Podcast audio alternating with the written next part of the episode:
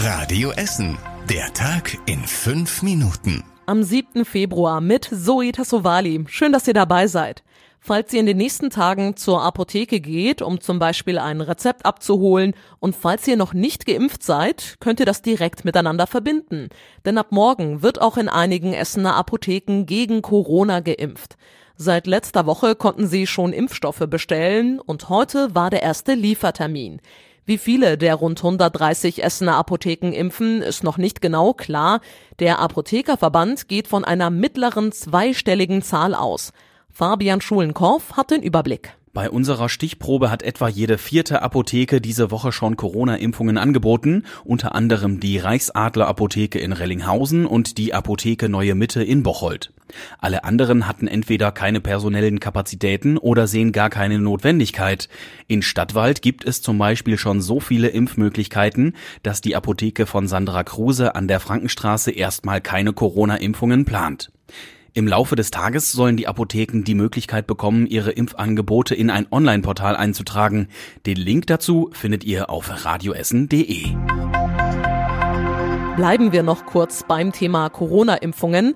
Die Stadt kürzt ab heute die Öffnungszeiten in ihren Impfzentren. Die Nachfrage nach Impfungen sei zuletzt gesunken, deshalb würden die Öffnungszeiten angepasst, heißt es.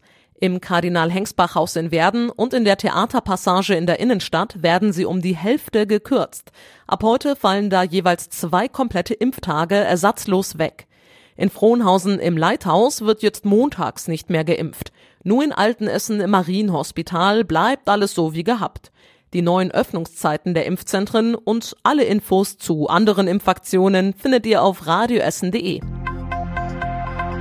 Seit heute werden an fast allen Kitas bei uns in Essen PCR-Lolli-Tests gemacht. Bisher gab es das Testverfahren nur an rund 180 der 300 Kitas. Jetzt kommen auch die restlichen Einrichtungen dazu. Die Kinder machen als erstes einen Pooltest, der gemeinsam ausgewertet wird. Ist das Ergebnis positiv, werden die Kinder nochmal einzeln getestet. Das ist das sicherste Testverfahren, das aktuell bei uns in Essen angeboten wird. An den Grundschulen werden die Pooltests aktuell nur noch mit Schnelltests überprüft. Dafür hatte es von Experten und Medizinern zuletzt heftige Kritik gegeben. Es gibt gute Nachrichten vom Handwerk. Das kommt vergleichsweise gut durch die Corona-Krise. Das haben Experten vom Leibniz-Institut für Wirtschaftsforschung im Südviertel in ihrem Handwerksbericht geschrieben. Im letzten Jahr konnte das Handwerk seinen Umsatz sogar um knapp ein Prozent steigern. Am besten lief es im Baugewerbe. Handwerker für den gewerblichen und privaten Bedarf hatten allerdings weniger Arbeit. Dem Handwerk fehlt außerdem immer noch Personal. Weil kaum jemand eine Ausbildung machen wollte, fehlen jetzt Fachkräfte. Das sei eine der größten Herausforderungen in den kommenden Jahren, sagen die Experten. Wer in den letzten Stunden am Bismarckplatz im Südviertel vorbeigekommen ist, hat sich bestimmt gewundert, denn die Bismarck-Statue ist weg. Der Metallstift, der die tonnenschwere Statue hält, ist gerostet, deshalb drohte die Statue umzukippen und ist seit Jahren eingerüstet. Heute Vormittag wurde das Gerüst abgebaut, ein Kran hat die Statue auf einen LKW gehoben und danach wurde sie weggefahren. Wie lange der Bismarckplatz im Südviertel ohne die Statue seines Namensgebers auskommen muss, kann die Stadt Essen noch nicht sagen. Im Museum Volkwang ist am Wochenende die Jubiläumsausstellung zum 100. Geburtstag geöffnet worden. Es werden rund 120 Bilder gezeigt, unter anderem von Monet, Renoir oder Gauguin. Teilweise sind sie über 50 Jahre nicht mehr ausgestellt worden. Die ersten Besucher im Volkwang waren begeistert. Tolle Ausstellung. Ich kann eigentlich nur jedem raten, dahin zu gehen. Und gerade jetzt diese Jubiläumsausstellung ist wirklich so sehenswert. Ich werde auch noch mal wiederkommen. Es ist halt eine faszinierende, abwechslungsreiche Ausstellung. Allein am Eröffnungstag gestern kamen mehr als 1500 Besucher. Außerdem war am Wochenende Bundespräsident Steinmeier zu Gast.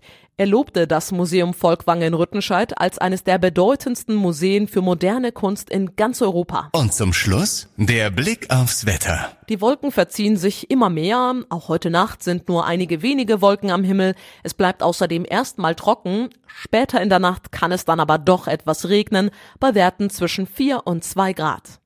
Die nächsten Nachrichten aus Essen hört ihr dann morgen früh wieder ab 6 Uhr hier bei Radio Essen. Bis dahin, erholt euch gut und einen guten Start in die neue Woche wünsche ich euch. Das war der Tag in fünf Minuten. Diesen und alle weiteren Radio Essen Podcasts findet ihr auf radioessen.de und überall da, wo es Podcasts gibt.